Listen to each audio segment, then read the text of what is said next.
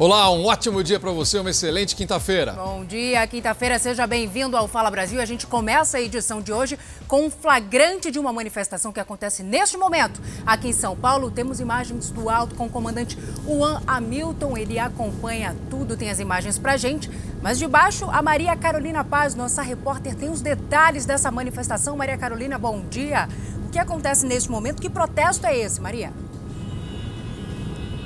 Bom dia para vocês, a todos que nos acompanham aqui no Fala Brasil. Neste momento nós estamos na Avenida Rebouças, na região oeste da cidade de São Paulo, completamente tomada por carros que buzinam né, o tempo inteiro no sentido da Marginal Pinheiros. Eles estão protestando contra o aumento da alíquota do imposto sobre comercialização de mercadorias, o ICMS. Eles alegam né, que o valor de o aumento de 207% no na venda, né, na compra de carros usados. E dizem também que isso pode comprometer o trabalho, o emprego de 300 mil pessoas. A gente está acompanhando desde cedo, eles se reuniram na região da, do Paquembu e se deslocaram para diferentes pontes, avenidas e ruas da cidade. Eles também tomam a Ponte Estaiada, o Viaduto Santa Efigênia, a Ponte da Freguesia do Ó e também a Eusébio Matoso. Agora completamente bloqueada, os policiais militares eles fazem essa escolta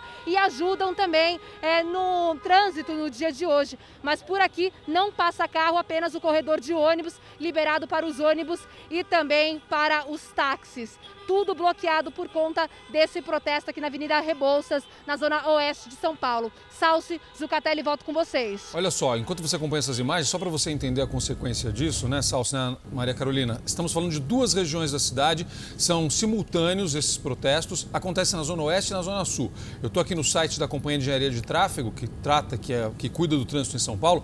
Agora a gente tem congestionamento em São Paulo apenas na região central, na zona oeste e na zona sul, ou seja, justamente por conta desse protesto protesto e a consequência vai ser o dia todo. Então, olha, quantos quilômetros? 13, 13 quilômetros total, 15 quilômetros total de congestionamento. Em São Paulo, a gente tem 7 quilômetros na Zona Oeste, a gente tem 4 quilômetros na Zona Sul, 3 quilômetros na região central. Ou seja, prepare-se porque o dia deve ser bem complicado. Está só começando, né? Tá Essa quinta-feira, exatamente.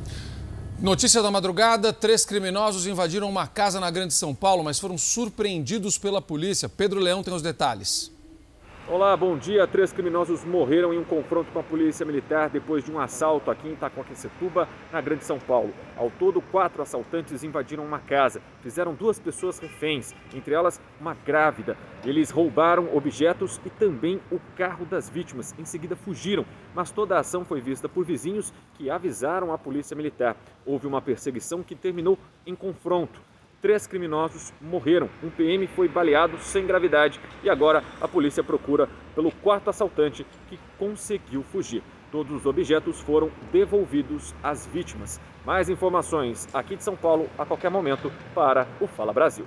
O homem que se apresenta nas redes sociais como engenheiro e mergulhador na verdade, é um golpista. É preciso ter cuidado porque esse homem enganou uma professora, disse que estava apaixonado e até conheceu a família dela, mas desapareceu com o carro dessa mulher e ao procurar a polícia, ela descobriu que não foi a única vítima.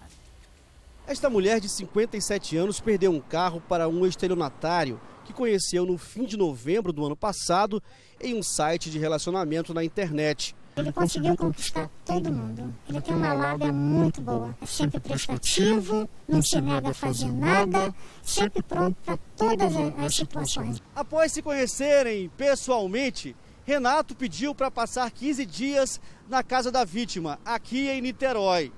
Durante esse tempo, ele conquistou toda a família. Os dois combinaram uma viagem para São Paulo. Mas no dia combinado, 8 de dezembro, o veículo da professora apresentou um problema no ar-condicionado.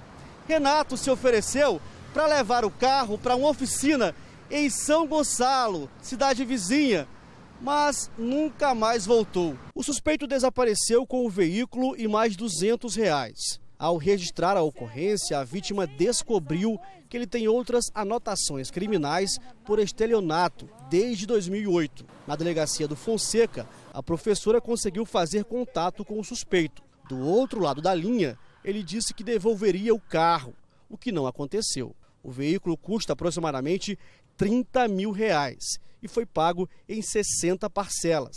A minha mãe com 80 anos, precisando de locomoção, eu tenho muita dificuldade. A Polícia Civil acredita que está perto de prender o estelionatário sedutor. A gente pôde observar que o autor tem outras passagens né, por crimes de ameaça contra, contra mulheres e por crimes de estelionato, onde ele fez vítimas de mulheres também que tinham conhecido em sites de relacionamento. Abalou totalmente meu psicológico, psicológico da minha família. Felizmente comigo foi um monstro. Olha essa história aqui. Policiais paraguaios são suspeitos de sequestrar um casal de turistas brasileiros. Guilherme Rivaroli é quem tem as informações para a gente. Meu amigo, como esse sequestro começou? Bom dia. Olha, uma coisa surreal, viu, Zuca, Salsa, todo mundo que está acompanhando, bom dia para vocês. O casal foi abordado quando apresentou a autorização que permitia dirigir pelo Paraguai. Precisa disso. O documento era digital, só que não foi aceito. Por isso, os policiais alegaram que eles precisavam pagar 50 mil reais para serem liberados. Olha a quantia.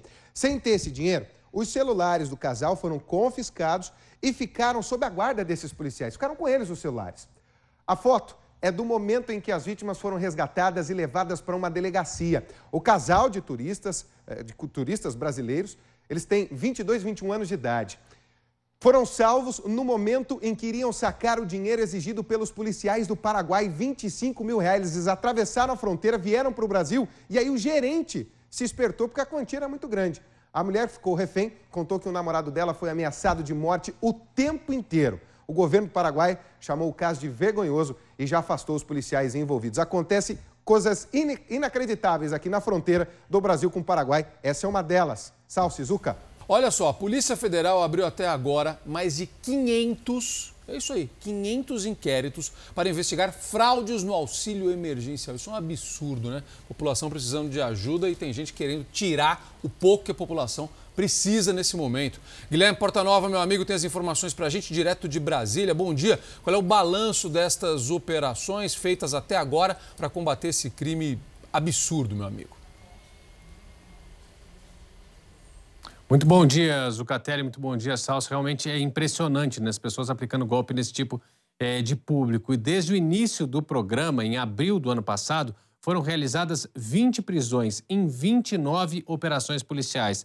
As ações aconteceram em todas as regiões do país, foram 15 estados, mais o Distrito Federal. No total, a Polícia Federal abriu 516 inquéritos de fraudes do auxílio. Já foram detectados e cancelados o cadastramento de quase 4 milhões de pedidos irregulares. Essas medidas evitaram a perda de 2,3 bilhões de reais para a União. Lembrando que o auxílio emergencial foi criado para minimizar os impactos da pandemia de coronavírus entre os trabalhadores informais e a população de baixa renda. Terminou no final de dezembro. Salce. Uma prefeitura no interior de Minas Gerais está fechada por causa do coronavírus. Veja. Bom dia. O prefeito, o procurador-geral e vários funcionários da Prefeitura de Araguari, no Triângulo Mineiro, apresentaram sintomas da Covid-19. Para evitar a proliferação do vírus, o governo decidiu fechar e isolar a administração municipal. Os trabalhos não ficaram prejudicados, apesar da decisão. Segundo a Secretaria Municipal de Saúde, os funcionários estão em home office até que o prédio seja limpo por completo. Os resultados dos exames ainda não saíram. O prefeito desmarcou toda a agenda. A qualquer momento, voltamos com mais informações no Fala Brasil. Obrigada pelas informações. Representantes do Ministério Público Federal de seis estados estão cobrando informações sobre o atraso da chegada da matéria-prima chinesa para a fabricação das vacinas contra a Covid-19. A gente está acompanhando isso também. O Wagner Montes Filho já está aqui conosco. Vaguinho, bom dia. Você tem mais detalhes? Qual medida já foi adotada em relação a isso? Bom dia, Salsi. Bom dia, Zucatelli. Os representantes acionaram a Procuradoria-Geral da República por meio de um ofício. O grupo pede que Augusto Aras cobre do Ministério da Saúde e do Ministério das Relações Exteriores informações sobre as medidas para assegurar e agilizar a chegada da matéria-prima da China. Ela é indispensável tanto para a produção da vacina da Fundação Oswaldo Cruz, como também para a produção das novas doses da Coronavac pelo Instituto Butantan. Fazem parte desse grupo os estados do Rio de Janeiro, São Paulo, Amazonas, Pernambuco, Rio Grande do Sul e Sergipe. Zucatelli, eu volto com vocês no estúdio. Obrigado, Vaguinho. E o Tribunal de Contas do Rio Grande do Sul quer saber por que a prefeitura ou prefeituras do estado estão gastando dinheiro com medicamentos sem comprovação científica para tratar a Covid-19. Meu amigo Alexandre Gamon, bom dia para você. Na capital gaúcha será distribuído o chamado kit Covid? Vai ser distribuído sim. Muito bom dia, Zucatelli. Bom dia, Salsi. E serão distribuídos nas farmácias públicas e postos de saúde o chamado kit Covid até o final do mês de janeiro. Além da hidroxicloroquina, tem a ivermectina, que é um medicamento que combate vermes e também parasitas. O Ministério Público de Contas apontou que ao menos 27 prefeituras se comprometeram a oferecer o tratamento precoce contra a Covid-19, apesar de não haver estudos que comprovem a redução da mortalidade ou hospitalização de pacientes. Em nota, as prefeituras de Porto Alegre e Caxias do Sul disseram que apenas receberam os medicamentos do Ministério da Saúde. Mesmo assim, as cidades podem ser responsabilizadas por investir recursos públicos em algo que não possui comprovação científica. Salce, as prefeituras também podem ser responsabilizadas por possíveis efeitos colaterais à população que tomar esse tipo de medicamento. Esse é um ponto gravíssimo, né? Que precisa ter, precisa ficar sendo monitorado, né? As pessoas que têm algum tipo de reação a esses remédios. Obrigada pelas suas informações, Gamon. O número de casos de Covid-19 voltou a subir em todo o estado de São Paulo, por isso, a nova reclassificação da quarentena foi antecipada para amanhã. No mês de janeiro, o estado de São Paulo apresentou um aumento de 37% nos casos de Covid-19 em comparação a dezembro. Das pessoas infectadas, 13.817 estão hospitalizadas, quase metade em leitos de UTI. Hoje, 70% das vagas de terapia intensiva do estado estão ocupadas. E a média diária de mortes também subiu, foi de 200 para 238. Esse aumento reflete diretamente no Plano São Paulo, que estabelece quais setores podem funcionar durante a pandemia e em que horários. Uma coletiva de imprensa com o anúncio da reclassificação das regiões vai ser realizada amanhã. No atual mapa de classificação, apenas a região de Marília está na fase vermelha. A capital e a Grande São Paulo seguem na fase amarela, mas o cenário pode mudar. São exatamente esses índices que mostram com que algumas regiões mereçam uma atenção especial. As restrições de horários e serviços têm como objetivo diminuir a circulação das pessoas e com elas o vírus. Mesmo que haja reclassificação, as redes pública e privada poderão retomar o ano letivo a partir do dia 1 de fevereiro. E não importa a fase da quarentena, todas as regiões poderão retomar as aulas presenciais com 70% dos alunos. No plano de vacinação, mais de 23 mil pessoas foram imunizadas no estado de São Paulo desde domingo, quando a Anvisa autorizou o uso emergencial da Coronavac. E a Anvisa se reuniu hoje à tarde com a União Química para conversar sobre os estudos da vacina Sputnik V no Brasil. É, mais uma opção aí, né? Teríamos. Só depois desse encontro será definido se o imunizante poderá ser testado aqui em nosso país e o Supremo Tribunal Federal acompanha essa negociação. O ministro Ricardo Lewandowski, do Supremo Tribunal Federal, deu um prazo de 72 horas para que a Anvisa confirme se recebeu o pedido de uso emergencial da vacina Sputnik. E, em caso positivo, esclareça qual o estágio em que se encontra a aprovação e as eventuais pendências a serem cumpridas pelo interessado. A decisão atende a um pedido do governo da Bahia, que solicitou autorização para importar e distribuir a vacina que já está sendo usada no Paraguai, na Argentina, Bolívia e Venezuela. O ministro deve usar essas informações para decidir se autoriza ou não o pedido de importação.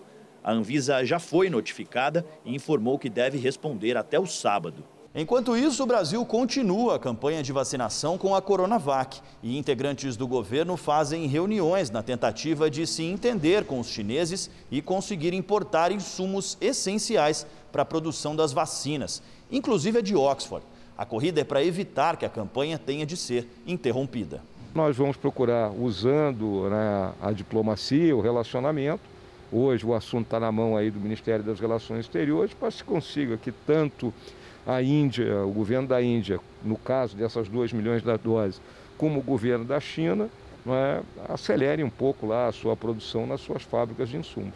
Na tentativa de evitar atraso no cronograma de produção das vacinas no Brasil, o ministro da Saúde, Eduardo Pazuello, também se reuniu com o embaixador chinês, assim como o presidente da Câmara, Rodrigo Maia. De acordo com o Ministério das Relações Exteriores da China, só é possível exportar um número limitado de doses e matéria-prima para a produção no exterior e que as fábricas trabalham dia e noite para garantir vacinas a outros países, incluindo o Brasil segue nesse assunto, né? Voltamos a Brasília para conversar com o Guilherme Portanova para entender melhor como é que fica essa situação diplomática, né, Portanova? Porque a alegação, inicialmente, é um problema logístico, mas há impasses diplomáticos também, né, Portanova? E agora, o que acontece? Explica para a gente, por favor. Pois é, Sálcio, o, o, o governo tenta negociar, né? O governo brasileiro segue em negociação com a China. Uma nota enviada pelo Itamaraty tenta explicar o posicionamento do país ao não apoiar o acordo dos direitos de propriedade intelectual. Isso teria atrapalhado a comunicação entre os países. E diz que o Brasil tem apoiado a continuidade do debate, assim como outros países, aí no que se refere à questão da propriedade intelectual. A respeito da importação da vacina de Oxford, o governo brasileiro permanece em estreito contato com um sentido de prioridade e urgência, conforme o próprio Itamaraty, com as autoridades indianas. Em outra frente, o estado de São Paulo também tem um escritório na China e o representante lá no país tenta negociar a liberação desses insumos. Salce. Muito obrigada pelas informações. A gente fica na expectativa, né? É isso, que venham insumos, que venham vacinas, que entrem em acordo, né? É, para que tenhamos mais uma opção, sem dúvida, de é, vacina. É o que a gente precisa. Atenção, uma das principais cidades turísticas de Goiás sofreu alterações no decreto de funcionamento. Isso está acontecendo em vários cantos do Brasil. A Manuela Queiroz tem as informações para a gente. Manu, bom dia. Além do horário, o decreto também foi prorrogado. Oi, sim, Zuca, muito bom dia para você, para Salso, para todos. Agora ele vale até o dia 30 de junho. Caldas Novas também só pode funcionar até meia-noite. Antes, os estabelecimentos podiam funcionar até duas da manhã. Para a Prefeitura, essa é uma maneira de tentar evitar um novo lockdown. A cidade turística vem apresentando uma média de 19 casos suspeitos por dia na última semana. Uma nova avaliação vai ser feita daqui 15 dias. Enquanto isso, no estado todo começou o ano letivo hoje. As aulas remotas tiveram início para os alunos dos ensinos fundamental e médio. E a partir da próxima segunda-feira, os alunos com dificuldade de acesso à internet vão voltar para as salas de aula presencialmente. E também, paralelamente a isso, o Estado segue com a vacinação de idosos e profissionais da área da saúde. Salce. Obrigada, Manuela. É um momento de ajuste, né? Tem que ver as possibilidades aí, tentar encaixar tudo para ver se dá certo. Muito obrigada, Manuela, pelas suas informações. O governo do Pará anunciou que vai proibir festas, shows e o funcionamento de bares. Isso em todo o estado. Vamos para lá conversar com Amanda Pereira. Amanda, bom dia. O motivo dessa decisão a gente já pode imaginar, obviamente, mas confirma para a gente, por favor. Oi, Salsi Zuca, bom dia para vocês então. Né? Essas medidas estão sendo tomadas, segundo o governo do estado, devido a essa pressão no sistema de saúde e também o aumento aí dos casos nos municípios que fazem fronteira com o Amazonas. Essas medidas passam a valer a partir de hoje. Somente restaurantes vão poder funcionar até a meia-noite, respeitando então esse espaçamento e a quantidade de pessoas. Outra mudança foi a de bandeiramento nas regiões metropolitana de Belém, Marajó e Baixo Tocantins mudando então de verde, que é de baixo risco, para amarelo, que é considerado risco intermediário. E ainda para lidar com essa crise na saúde em Manaus, alguns municípios tentam amenizar esse problema comprando usinas de produção de oxigênio. Foi o que fez a prefeitura aqui do interior do estado, de Oriximiná, na região do Baixo Amazonas. O material precisou ser levado até a cidade por um avião da FAB. A gente continua, infelizmente, acompanhando essa situação também de falta de cilindros de oxigênio por lá. Zuca? Muito obrigado. É, é, isso. A gente sabe como está a situação e as medidas vão sendo tomadas, como a Salsi disse, ajustando as necessidades para evitar que isso continue crescendo. O Amazonas bateu o recorde de pessoas infectadas pela Covid-19 em um único dia no estado. O hospital de campanha de Manaus vai ser reativado para atender os pacientes com coronavírus. O mau tempo impossibilitou que os militares levassem de avião cilindros de oxigênio para Tefé, cidade que fica a 520 quilômetros de Manaus. A viagem que partiu de Coari foi feita de barco. As dificuldades de locomoção aumentam a demora para a chegada do oxigênio que falta nos hospitais dos municípios mais afastados da capital. A preocupação é grande, já que metade dos 4 milhões de habitantes do Amazonas mora no interior do estado. Enquanto os estoques de oxigênio nos hospitais não são regularizados, o número de pessoas infectadas com o coronavírus aqui no Amazonas só aumenta. Na última contagem diária, foram registrados 5 mil novos casos. O estado bateu o recorde diário da doença. Pensando em controlar as mortes no estado, o governo já trabalha para reativar o hospital de campanha na capital. O local vai contar com uma usina que produz oxigênio partir do tratamento do ar atmosférico. Agora olha essa história aqui. Nesta, nesta situação toda que Manaus está enfrentando, que o Amazonas está vivendo, a Prefeitura de Manaus, é isso mesmo, suspendeu a vacinação dos profissionais da saúde na capital. Fred Rocha, meu amigo, bom dia. Por que essa medida foi adotada?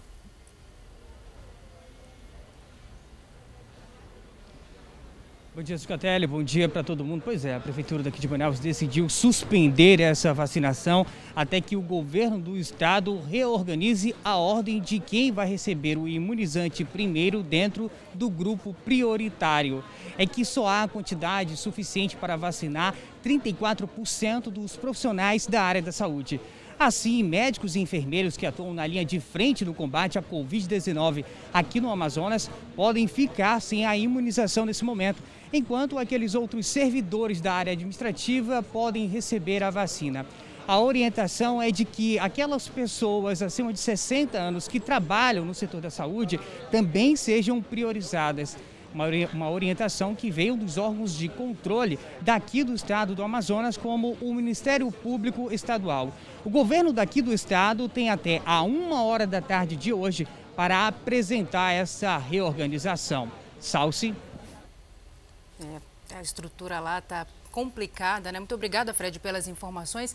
E a questão que fica é por que também os hospitais de campanha foram desativados, já que estamos vivendo uma pandemia, né? Sem previsão por enquanto para terminar, não é, Zucatelli? É isso. Agora vamos mudar um pouquinho de assunto, porque um grupo de psicólogos resolveu se mobilizar pelas redes sociais para ajudar profissionais de saúde e familiares de doentes que vivem o caos do Amazonas por causa da Covid-19. Essa iniciativa já conta com dezenas de pessoas dispostas a amenizar aqueles momentos de desespero, ajudar quem está lá. A 40 quilômetros da capital do Amazonas, uma cidade sofre com os efeitos do coronavírus. A falta de oxigênio em Iranduba transforma a luta de profissionais da saúde em uma batalha ainda mais difícil. Ah, a gente trabalha como pode, né? É, falta oxigênio. Pelas redes sociais, a população pede socorro. E foi um desses gritos de desespero que despertou nesta psicóloga de São Paulo a vontade de ajudar. É possível a gente formar uma grande corrente do bem, a gente se unir e perceber, ainda que eu seja uma andorinha, né, que está pegando a água ali no biquinho e está levando essa água do riacho para apagar o fogo da floresta, né, pelo menos é, nós estamos fazendo a nossa parte. A ideia da Cíntia, divulgada na internet, se espalhou. Atendimento online, gratuito, para profissionais da saúde e familiares de Iranduba. Na lista de quem quer ajudar já tem 75 psicólogos e 20 fisioterapeutas. A empatia nesse momento, ela se faz necessária, porque tem muita gente disposta a ajudar e tem muita gente precisando ser ajudada. Na outra ponta dessa corrente do bem está a Gláucia. Ela também é psicóloga, nasceu em Iranduba e mora aqui em São Paulo há 20 anos. No fim do ano foi visitar a família e ficou doente. Acabou estendendo a temporada por lá e hoje é voluntária no hospital. Ô Gláucia, como é que está a situação na sua cidade? É, a situação é de muito medo, é de muita tensão. As pessoas não dormem, os oxigênios que chegam duram em média 4, 3 horas e o pesadelo recomeça. Lá, a Gláucia tem recrutado e insistido para que quem está na linha de frente aceite ajuda. É, eu liguei para uma psicóloga daqui do município pedindo para que ela ajudasse na campanha, para divulgar para as pessoas e, e, se ela conhecia alguém que, que precisava, né? E ela disse eu porque eu estou tendo que atender as pessoas e eu perdi oito pessoas da minha família. Oito pessoas da família. Na cidade com quase 50 mil habitantes, o sofrimento é ainda mais dramático. Os profissionais de saúde estão tendo que é, dar conta do trabalho, eles estão adoecendo, ficando exaustos, é, cuidar das pessoas que estão doentes e, e, e a maior parte dessas pessoas são seus familiares e seus amigos. O esforço é estender a mão para quem tem lutado contra a morte todos os dias. Que elas possam pelo menos ter uma boa noite de sono, que elas possam se alimentar, que elas possam se tranquilizar, pelo menos por alguns instantes. A gente começa a acreditar que é possível, a gente começa a acreditar novamente no ser humano. A solidariedade ajuda quem está recebendo e também quem está fazendo. Muito bacana isso, muito importante. Solidariedade transforma mesmo. Agora tem um outro lado, viu, Salsi? Infelizmente tem gente que não entende a gravidade desse momento. Por todo o país estão surgindo denúncias de pessoas furando a fila da vacina. O Ministério Público investiga casos de autoridades que teriam encontrado meios de passar na frente de quem mais precisa se proteger contra a Covid-19. Autoridades, viu? O Ministério da Saúde informou que a divisão de grupos do plano de imunização é uma recomendação que pode ser seguida ou não pelas prefeituras. O mau exemplo vem de quem a gente menos espera. Em Candiba, na Bahia, o prefeito Reginaldo Prado recebeu apenas 100 doses da vacina, mas já passou na frente dos grupos prioritários e se vacinou contra a Covid-19. Ele disse que a população não compareceu e que quis incentivar a vacinação. De acordo com o próprio Plano Municipal de Vacinação, a prioridade seria imunizar os trabalhadores da saúde e idosos com 75 anos ou mais. Os Ministérios Público, Federal e Estadual afirmam que a atitude do prefeito baiano foi uma carteirada e pedem a condenação dele por improbidade administrativa, além do pagamento de uma multa no valor de 145 mil reais. O Ministério Público do Distrito Federal também pede informações à Secretaria de Saúde sobre supostas pessoas sendo vacinadas na frente de outras. Diante do caos na saúde do Amazonas, a chegada da vacina no estado trouxe esperança, mas também revolta. Duas irmãs gêmeas, filhas de um empresário de Manaus, postaram fotos em uma rede social sendo vacinadas contra a Covid-19. As duas são médicas recém-formadas, mas foram nomeadas a cargos públicos horas antes da vacinação começar. A prefeitura negou qualquer irregularidade. Elas estavam de plantão, elas estavam trabalhando, elas estavam atendendo as pessoas no consultório. A população questionou e o Ministério Público informou que está investigando a vacinação em grupos que não são prioritários, mesmo se tratando de profissionais de saúde. Depois da repercussão negativa, o prefeito Davi Almeida decidiu proibir a publicação de imagens do momento da vacinação em redes sociais. Mas fica a questão: o problema foi a foto ou a vacina fora do grupo prioritário? Você se vacinou, fique para você. Você não precisa compartilhar em rede social. Essa é a determinação, esse é o pedido. Isso é inacreditável. Então, peraí, então para não mostrar o que está acontecendo, Exatamente. você proíbe a foto? Não, não, não é para proibir a, a foto, né? né? O que não inibe o, o, ato irregular de determinadas prefeituras, de determinadas pessoas, né, que agem aí de maneira errada, que deixam de atender pessoas que realmente merecem essa prioridade nesse momento. Enfim, sem muitas oportunidades, pessoas com mais de 60 anos têm dificuldade para se recolocar no mercado de trabalho, né? Isso porque a maioria das empresas busca funcionários mais jovens, Zucatelli. Salsi, nós temos que mostrar aqui, vamos mostrar uma empresa que foi na contramão e aposta justamente nesta faixa etária. Dona Edir, de 72 anos, estava trabalhando como secretária em um consultório médico, mas perdeu o emprego no ano passado. Devido à pandemia, uh, o consultório fechou e aí eu fui dispensada em abril. Ela precisa continuar trabalhando para ter uma renda extra e pagar as contas, mas até hoje não conseguiu arrumar outro trabalho. As pessoas acham que uma pessoa com 60 anos já não tem força, já está. Uh, uh, não tem mais memória, não tem energia. O caso da Dona Edi, infelizmente, tem sido cada vez mais comum no Brasil. De acordo com os dados mais recentes do IBGE, 700 mil pessoas com mais de 60 anos perderam o emprego no país no ano passado. Algumas pessoas acham que com a a vacina vai ser mais fácil. Mas eu acho que depende mais da cabeça do empresário. Empresários sem preconceito com os idosos existem. Um, do ramo de confecção de roupas, colocou anúncio nas redes sociais procurando costureiras com mais de 60 anos. Muitos casos, hoje, as empresas não dão oportunidades para esse tipo de pessoa. Né? A empresa normalmente ele quer a pessoa que acabou de sair da faculdade, a pessoa que é, ainda é nova, que não tem os vícios de trabalho. O anúncio fez sucesso. Não faltaram candidatas. E pessoas que, por exemplo, às vezes não têm tanta facilidade com a internet, pede para o filho ou para o neto ligar, e aí a pessoa liga para a gente, a gente troca uma ideia, conversa, entende o movimento da pessoa, entende o movimento da empresa. A dona Maria José, de 64 anos, já está trabalhando na empresa e conta como está sendo a experiência. E é uma turminha, é uma turminha jovem que está com muita vontade de trabalhar e está dando essa oportunidade aí para as pessoas com, com idade mais avançada e que tem mais dificuldade para sair de casa, para se locomover. Hoje no Brasil existem mais idosos do que crianças com até 5 anos de idade. E se atualmente 30 milhões de brasileiros têm mais de 60 anos, em 2050 esse número vai chegar a 68 milhões, segundo estimativas da ONU. Porque o que a gente quer é trabalhar, é mostrar o que nós podemos fazer que nós já temos muito ânimo e muita coisa para fazer. E atenção para esta notícia: as indenizações do seguro DPVAT serão pagas por meio de aplicativo. Vanessa Lima tem os detalhes. Esses pagamentos são válidos para acidentes com vítimas a partir de janeiro deste ano. As solicitações já podem ser feitas nas agências da Caixa Econômica Federal.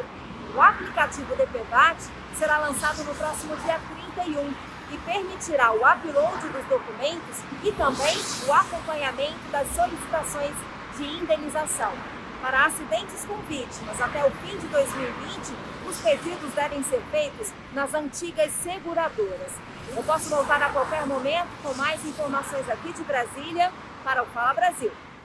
Obrigado, Vanessa. E atenção para essa notícia. A notícia da manhã acontece nesse momento a operação da Polícia Federal contra desvio de recursos públicos em centros de educação infantil em São Paulo.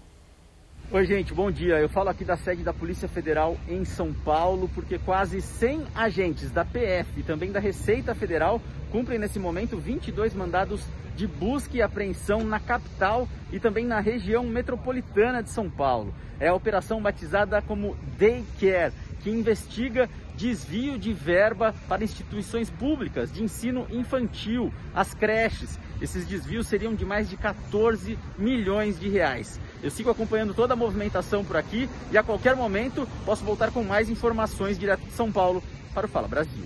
E o hospital de campanha é inaugurado hoje no Distrito Federal. Jéssica Nascimento. A unidade vai receber 60 novos leitos para atender pessoas com a Covid-19. Desses, 20 para a UTI. O anúncio da obra foi feito em maio do ano passado, mas a entrega atrasou por diversas vezes. A taxa de ocupação de leitos aqui no Distrito Federal está em 70%. E a região que está recebendo o hospital é a que mais tem pessoas infectadas com o novo coronavírus e que também registra o maior número de mortes. E a qualquer momento a gente pode voltar com mais informações de Brasília aqui no Fala Brasil. Obrigada, Jéssica. E o isolamento, em razão da pandemia, fez com que as vendas online dessem um salto. E que salto, hein? Em 2020, sem sair de casa e com um clique. Apenas um clique. Os clientes compram de tudo, não é, Zucatelli? Comprou, né, Salso? Comprou muito, né? Eu gosto de comprar pela internet, não nego, não. Os comerciantes precisaram se adaptar, claro, correr em busca de novidades virtuais. Muitos acertaram, mas outros ainda precisam de ajuda para entrar nessa nova fase que definitivamente veio para ficar. Loja cheia de clientes, o Ademar domina tudo. Mas ele ainda está engatinhando na internet. O e-commerce dele representa menos de 10% do faturamento mensal. Para resolver esse problema, o empresário recorreu a empresas especializadas em mídias. As pessoas deixaram de vir até as lojas e é uma ótima oportunidade. A tendência é crescer muito uh, a venda online. Isso porque pode parecer fácil fazer essa transição, mas existem alguns segredos que são essenciais para alcançar um bom resultado. O primeiro deles é conhecer o público-alvo. As pessoas não podem acreditar que tem que estar em todas as redes sociais. Não é necessário. Você precisa estar naquela que o seu público está e se comunicar com eles. Este especialista dá outras dicas para o negócio deslanchar. Então anote aí criar um perfil comercial, ter estratégia, conteúdo relevante e personalidade, investir em boas fotos e vídeos, programar uma rotina de publicações, monitorar os resultados e o principal, interagir com os consumidores. Oferecer uma navegação fácil, entregar dentro do prazo, tirar as dúvidas e fazer o pós-venda. Esta loja de calçados infantis investiu pesado para estar na internet e soube aplicar essas técnicas. Hoje, 50% do faturamento desta loja vem das vendas pela internet. Mas para fazer dar certo, eles montaram uma operação. Tem escala de funcionário tanto para atendimentos presenciais quanto para os virtuais. E além de postagens e interações nas plataformas, a loja também vende por aplicativos de mensagens e deixa o cliente decidir se quer retirar o produto aqui ou receber em casa. A gente hoje não tem muitas vezes o fluxo de pessoas na loja, mas a gente tem um fluxo de internet 24 horas, né? Então ele não para. Hoje, 66% dos brasileiros usam as plataformas para buscar diariamente serviços e produtos, um número que só tende a crescer. A gente tem uma estatística de cada 10 empresas, 7 estão nas redes sociais. E é um negócio que veio para ficar. E o começo do ano, né, é o melhor período para os estudantes procurarem estágios no mercado de trabalho. Fica a dica, hein? Bom, hein? De acordo com o Centro de Integração Empresa-Escola, o CIEE, mais de 60 mil vagas estão abertas em todo o país. Bárbara é estudante de administração e acabou de ser contratada para estagiar em uma grande empresa. A qualificação que ela tem fez diferença na hora da seleção. Além de frequentar as próprias aulas, estar desenvolvendo ali aquele conhecimento técnico, participei de outros projetos e iniciativas, como por exemplo a empresa Júnior, que fizeram com que eu pudesse desenvolver outras habilidades. A pandemia chegou a reduzir a oferta de estágios, mas as empresas já voltaram a contratar. Para o jovem estudante que quer entrar no mercado, a hora é agora. Nesse período do primeiro trimestre do ano, surgem mais oportunidades. É um período onde muitos contratos estão se encerrando, seja porque os jovens estão se formando ou porque já atingiram o tempo máximo dentro daquela empresa. Só pelo CIEE, Centro de Integração Empresa-Escola, são 60 mil vagas em todo o país. Os estudantes mais requisitados são dos cursos de Administração de Empresas, Ciências Contábeis, Comunicação Social e Logística. No estágio, o estudante entra em contato com o mundo profissional. É o primeiro passo para a construção de uma carreira. E na hora de seleção para a vaga, não é só a formação acadêmica e o curso que são levados em conta. O relacionamento interpessoal, a postura pessoal, postura profissional. Então, tudo isso é colocado em teste no momento de uma seleção, de uma entrevista. As inscrições podem ser feitas pelo portal www.caa.org.br. Lá também são oferecidos mais de 30 cursos de qualificação gratuitos e online. Atenção, informação importante: uma pousada foi atingida por um deslizamento de terra em Florianópolis. Ana Vaz tem as informações. A Defesa Civil de Santa Catarina emitiu um alerta sobre temporais ainda nesse dia, alertando então sobre a preocupação em várias cidades aqui de Santa Catarina. A gente fala aqui da região norte de Florianópolis, Praia da Lagoinha do Norte, onde o muro de uma pousada desabou, trazendo muito barro aqui para a rua. O trânsito, inclusive, ficou bloqueado, dá só uma olhada. Trânsito completamente bloqueado. A Defesa Civil acaba de chegar no local para fazer a retirada dos materiais, tirar os entulhos, fazer a limpeza do local e a qualquer momento a gente traz informações no Fala Brasil. Obrigada pelas informações. Irmãos com o mesmo sangue, mas com ideais diferentes. A história de Caim e Abel é o destaque do terceiro capítulo da novela Gênesis. Hoje, nove da noite. Porque só o presente do meu irmão tem valor. Me responde! Terceiro capítulo. Você fez isso para chamar atenção, mas isso acaba aqui. E na próxima quarta, um grande acontecimento. O dilúvio. Gênesis. A luta de três jovens para provar a inocência na justiça. Eles estão presos preventivamente, acusados por um roubo que alegam não terem cometido. O Fala Brasil vai contar daqui a pouco essa história em detalhes e o drama que as famílias estão vivendo. Fique ligado que a gente volta já. História da vida em Mato Grosso. Um bebê recém-nascido venceu o coronavírus. Vamos acompanhar? Anderson de Oliveira. Olá, bom dia. A criança de apenas dois meses ficou internada por 11 dias. Ela chegou a ficar na UTI da Santa Casa de Cuiabá. O novo exame mostrou que o bebê conseguiu se livrar do novo coronavírus. Mato Grosso teve ao longo da pandemia 718 crianças contaminadas pela Covid-19. Quatro morreram. A situação dos leitos na região é preocupante. Dos 15 existentes, 14 estão ocupados. A qualquer momento, podemos voltar com mais informações de Mato Grosso no Fala Brasil. E as luzes à beira de uma praia no Espírito Santo estão matando as tartarugas. A Natália, Natália Munhão explica melhor essa história para gente. Olá, bom dia! Isso acontece porque as tartaruguinhas, quando nascem, elas seguem o rumo da luz. Como os refletores da orla são fortes, elas acabam vindo em direção ao calçadão e ficam sem contato com água e comida e morrem desidratadas. Segundo a coordenação do projeto Tamar, uma iluminação inadequada pode ameaçar as tartarugas marinhas. A prefeitura já respondeu que alguns refletores foram desligados e estuda um projeto para se adequar a essa situação. Podemos voltar a qualquer momento com mais informações sobre o Espírito Santo.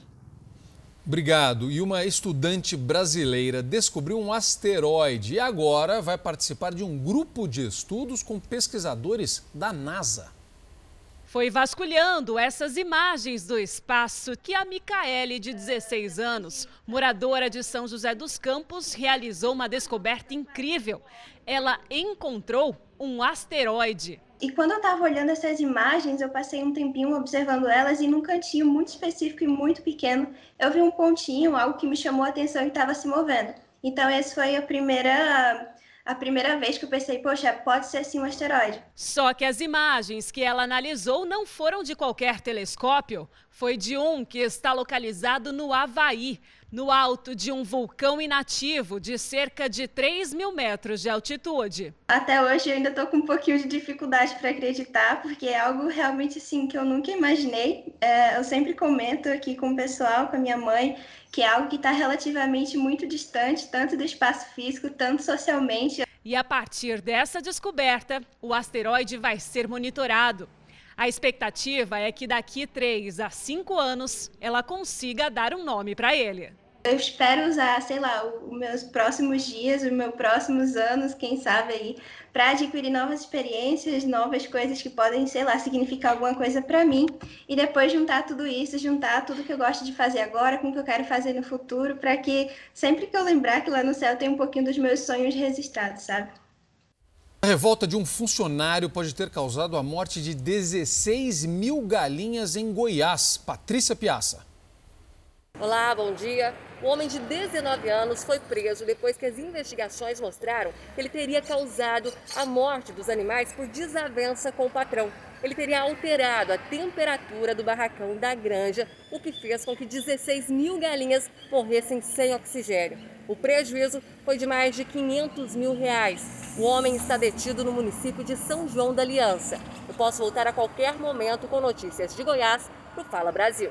Olha essa história, hum. olha essa história. Essa Catarina, um bebê hum. nem nasceu, mas os pais já sabem que o garoto vai ser bem simpático. O Benício deve chegar em maio, mas o menino já fez esse sinal aí, ó, esse joinha. Sinal de positivo. São 22 semanas de gestação e a família exibe o ultrassom com muito orgulho e muito amor, claro. Muito bom, hein? Muito bom, excelente. Joinha do Benício. Joinha, viu? Joinha para você.